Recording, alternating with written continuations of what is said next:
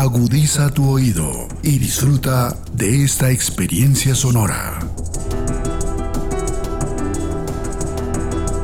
Este es un podcast Radio Unal.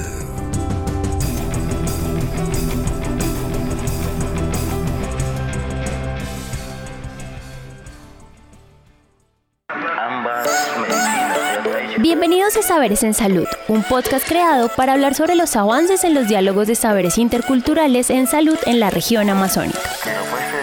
Saberes en Salud, región amazónica, surge de la labor de un grupo de investigación en políticas de salud del Departamento de Salud Pública de la Facultad de Medicina de la Universidad Nacional de Colombia. Somos estudiantes, profesores, investigadores y aficionados interesados por conocer y hablar de la salud colombiana desde la óptica de la interculturalidad.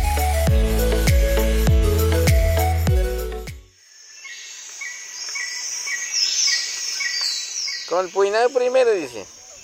Memoria mamoyan weihin ayegani epina tu weihin bihat han ben hari bi hari payek bihat memoria mamoya y payet nan bidu hai birigana weini ate abun muyerena yarika ahiot listo con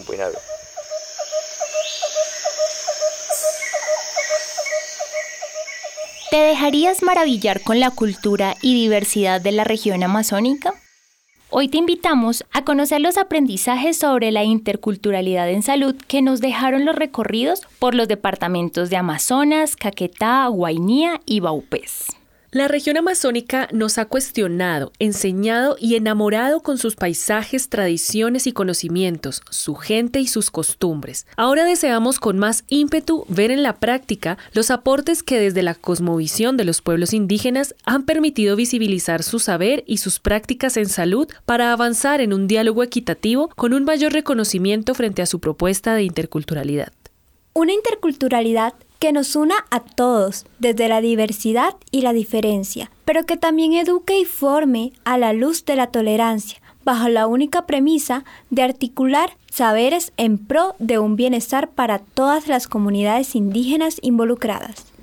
El desarrollo de la concepción de salud indígena en la región amazónica se encuentra limitado por debilidades muy marcadas en sus formas de operativizar sus saberes y prácticas sanitarias en los distintos territorios, como son la falta de atención a las necesidades particulares de las comunidades, las imposiciones irrespetuosas de modelos territoriales de salud sin aceptación y acuerdos con los pueblos indígenas, el sentimiento de desconfianza hacia otros saberes y terapéuticas que buscan expandir su saber y conocimientos a expensas del saber ancestral en salud de los sabedores. Y todo esto ocasionando que los conocimientos tradicionales sean resguardados del apetito de actores externos al territorio que llegan con la intención de apropiarse de dichos saberes y no de la mejor manera. Es decir, que dichas ganancias solo ocurren para estos complejos médicos industriales interesados en su explotación, pero sin ningún interés en retribuir a nuestros pueblos indígenas para que tengan una mejor condición de vida y salud.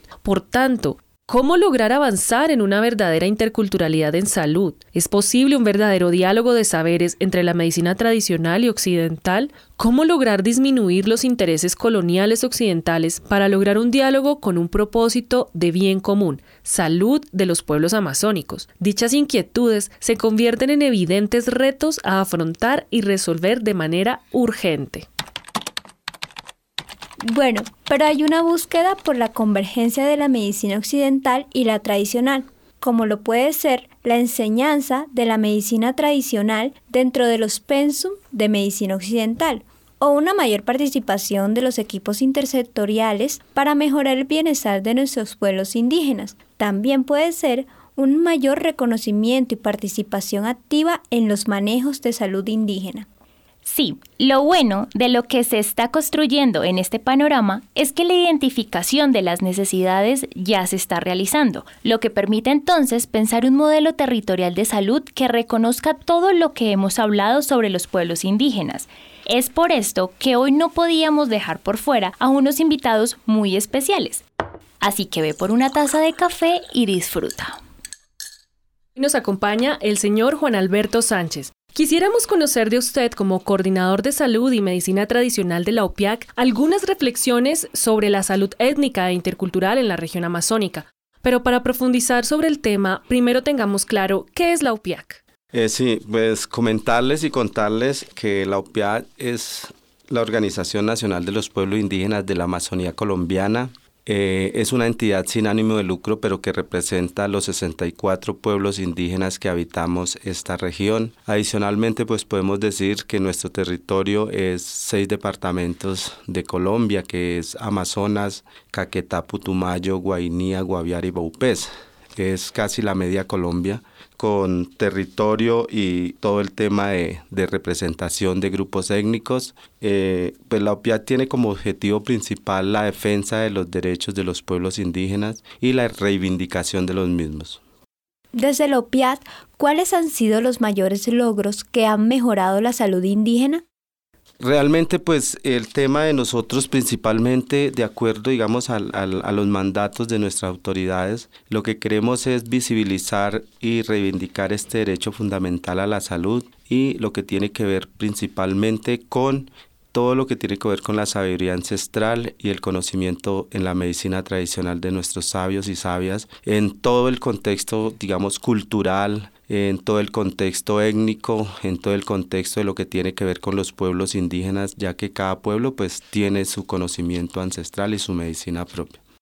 Y hablando de este tema de la salud, ¿cuál es el enfoque intercultural de la OPIAC? Pues Realmente nosotros la interculturalidad la hemos venido analizando y hemos venido, digamos, haciendo ese trabajo que se tiene que hacer con los mayores, con los sabios y sabias, precisamente porque, digamos, desde el mundo occidental la interculturalidad siempre se ha visto como el, conocimiento del de afuera y el conocimiento propio. Entonces nosotros adicionalmente a eso lo que hemos analizado, que dentro de nuestros 64 pueblos indígenas también existe esa interculturalidad, teniendo en cuenta que todos tienen su lengua materna, todos tienen su propio conocimiento ancestral y todos practican la medicina tradicional desde su conocimiento y desde sus pueblos. Y ya adentrándonos un poco más a la salud intercultural, ¿cuál cree usted que son esos elementos básicos que debe tener este tipo de salud? Eh, principalmente yo creo que es el reconocimiento a esa sabiduría, digamos, es lo primero que se debe hacer y de ahí pues tratando de hablar de las políticas públicas, teniendo en cuenta que hasta el momento, digamos, no hay una reglamentación frente a, a este reconocimiento de esta sabiduría y de estos conocimientos ancestrales. Y esto ha hecho que de pronto cada día pues no podamos visibilizar este trabajo que hacen nuestros mayores, nuestras sabias y sabias en la curación del territorio, en la curación de la misma población y en la prevención, digamos, de las enfermedades en el territorio. ¿Existen diálogos respetuosos con los médicos tradicionales y occidentales? Realmente, digamos que la academia en el momento, pues, no ha querido aceptar, digamos, de, de, frente o de lleno que ese conocimiento es un conocimiento tan sabio como el de la medicina occidental. Y esto ha hecho que, digamos, que muchas veces la medicina occidental se crea que es la medicina curativa, que es la medicina preventiva, pero no se ha querido aceptar. Y este es uno de los grandes retos, digamos, que tenemos nosotros como organización, para que precisamente eh, estas dos medicinas se conjuguen y puedan trabajar articuladamente. En, digamos, todo en el marco del respeto, ¿no? Del conocimiento, digamos, un médico occidental se prepara en una facultad, igual el médico tradicional en su territorio tiene una preparación desde su nacimiento. Entonces, esto hace que de pronto eh, muchos médicos o digamos muchas personas que trabajan en el área de la salud llegan a estos territorios y desconocen totalmente este tipo de medicina. Entonces, ¿cuál es la importancia de la perspectiva intercultural en la atención desde la salud? Yo creo que es, digamos, es hora y es el momento preciso en el que debemos empezar a articularnos en una política nacional en este momento pues hablamos del CISPI, el Sistema Indígena de Salud Propia Intercultural, que sería, digamos, esta articulación entre estas dos medicinas. Teniendo en cuenta, digamos, que eh, no solo es el reconocimiento de la medicina tradicional o de nuestros sabios, sabias y médicos tradicionales, sino también la participación directa en todos los planes, programas y proyectos que tiene la política pública en salud. ¿Existe una atención humanizada basada en la interculturalidad territorial? Pues aquí podemos decir que realmente por la falta de conocimiento, digamos, en los servicios de salud, muchas veces se irrespeta a pesar de que digamos es un derecho que tienen los pacientes de, su territorio eh, en las prácticas de su conocimiento poder acceder a estos servicios digamos en la parte propia pero muchas digamos muchas instituciones de prestadoras de servicio de salud lo que hacen es desconocer esta interculturalidad y no se deshumaniza precisamente este conocimiento.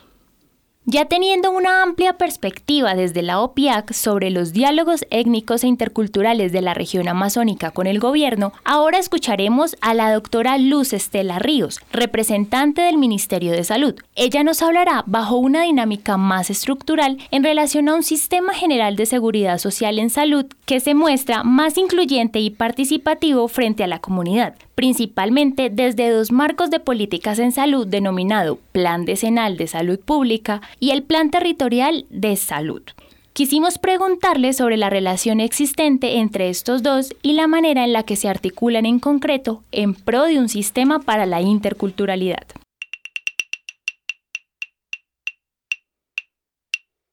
Con respecto a la relación que existe entre el Plan Decenal de Salud Pública y el Plan Territorial de Salud, es importante primero mirar cada uno de estos marcos de política en su contexto. Para el caso del Plan Decenal de Salud Pública está definido en el artículo 6 de la Ley 1438 del 2011, mediante la cual eh, define que se deberá formular un Plan Decenal de Salud Pública con amplia participación de la ciudadanía cada 10 años, en la cual queden definido todo un marco estratégico y unas líneas operativas que obedezcan a las prioridades en salud pública de los territorios del país con enfoque de derechos y muy importante que entienda y comprenda y resuelva las situaciones, las circunstancias y condiciones, necesidades y afectaciones de las comunidades diferenciales en el marco del enfoque étnico e intercultural de la población víctima, la población en condición de discapacidad y todos los elementos diferenciadores, por ejemplo, para las, para las comunidades,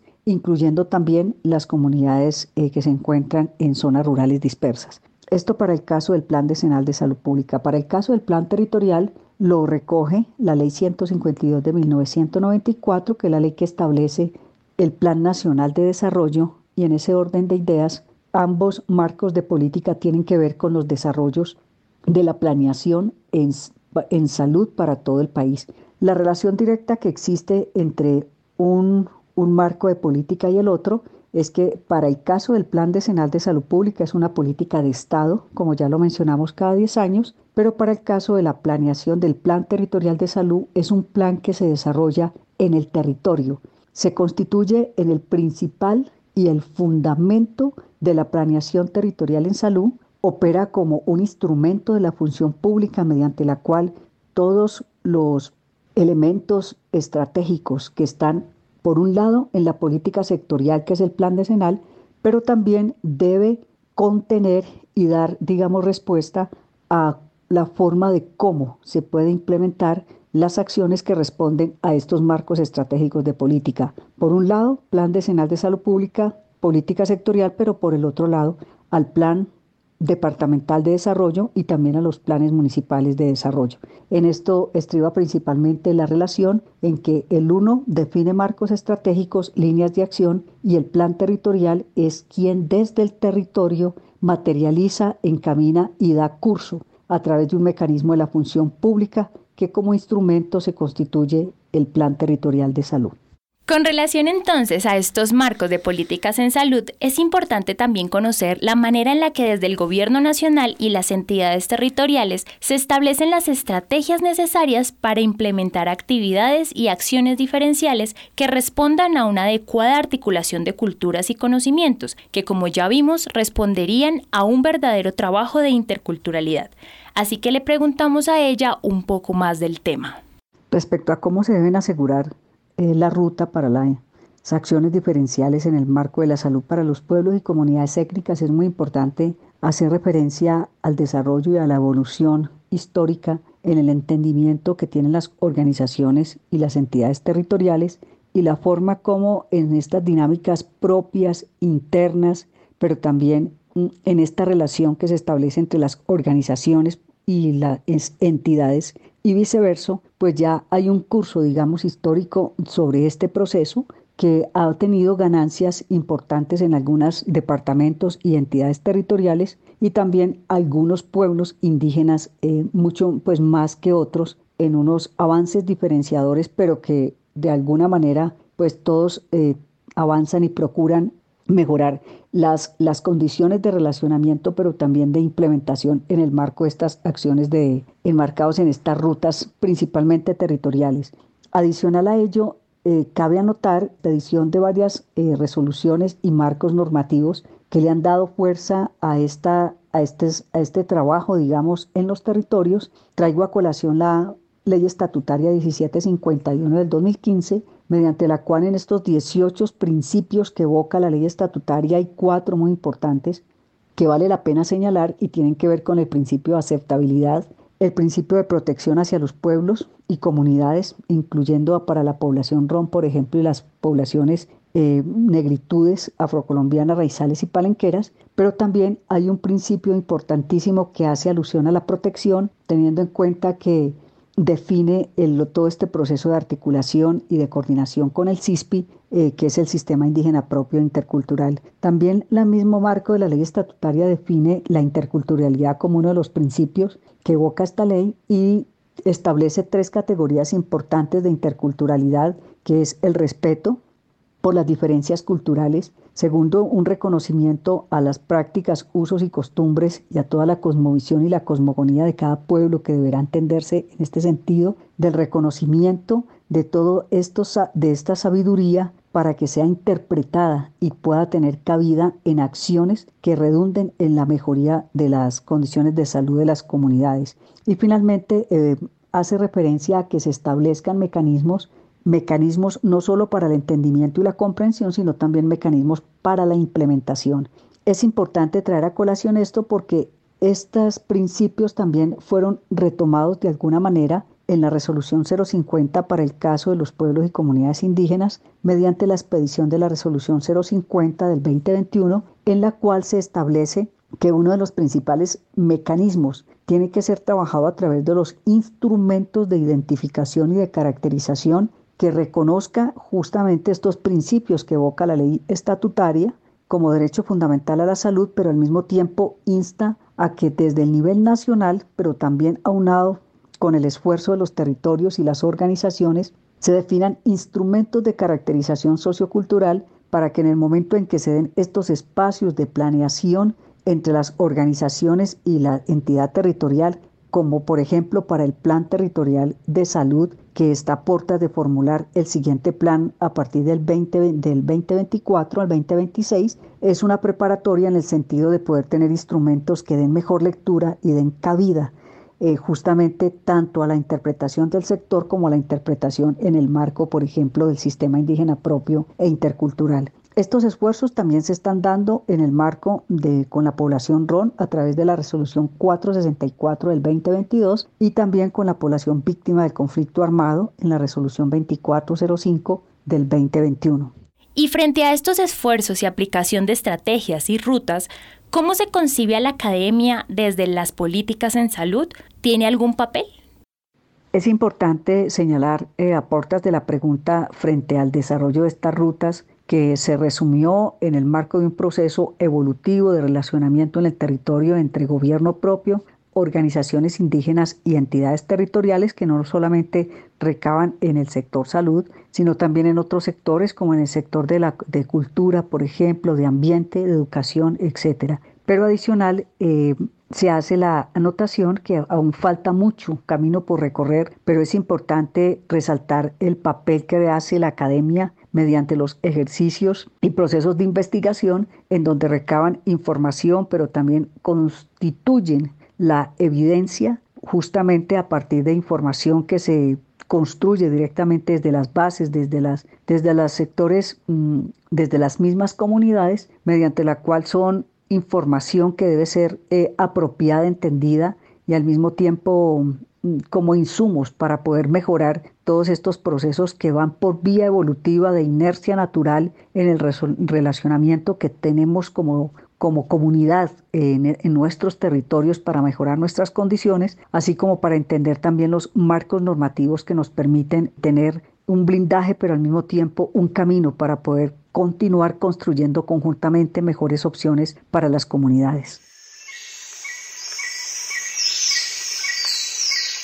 Ya realizando un análisis de los procesos de participación activa de las comunidades del Amazonas, se logra identificar la importancia de que las comunidades indígenas se involucren en los diálogos de creación de programas étnicos e interculturales dirigidos para la región, pues sus opiniones y creencias influyen de manera significativa en estos procesos de creación. Además, es importante tener en cuenta que todo el tema de articulación y diálogos entre entidades del gobierno y las comunidades indígenas de la región amazónica sigue en construcción lo que se relaciona con la esperanza de seguir trabajando en algunos componentes de los sistemas alternativos de salud, como lo es el CISPI, siendo el reconocimiento y las iniciativas que se han expuesto esenciales para los avances en los diálogos interculturales en salud al interior de los territorios de la región amazónica. Gracias por acompañarnos en este viaje. Te esperamos en una nueva temporada para profundizar en temas como los aspectos culturales de la salud, cosmovisiones, concepciones de salud y enfermedad, entre otras muchas más particularidades de la maravillosa región amazónica. Este podcast es una producción del Grupo de Investigación en Políticas de Salud del Departamento de Salud Pública de la Facultad de Medicina de la Universidad Nacional de Colombia. Para mayor información sobre el proyecto de diálogos de saberes interculturales en salud, visita la página web del Grupo de Investigación en Políticas de Salud en el enlace que se encuentra en la descripción de este episodio.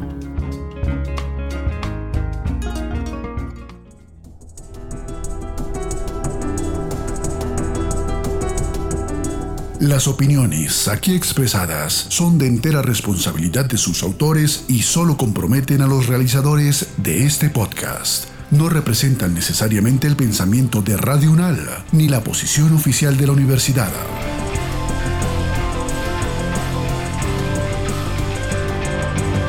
Este y otros podcasts en nuestro sitio web podcastradio.unal.edu.co. Síguenos en nuestras redes sociales. Nos encuentras como Podcast Radio UNAL, Universidad Nacional de Colombia, Proyecto Cultural, Científico y Colectivo de Nación.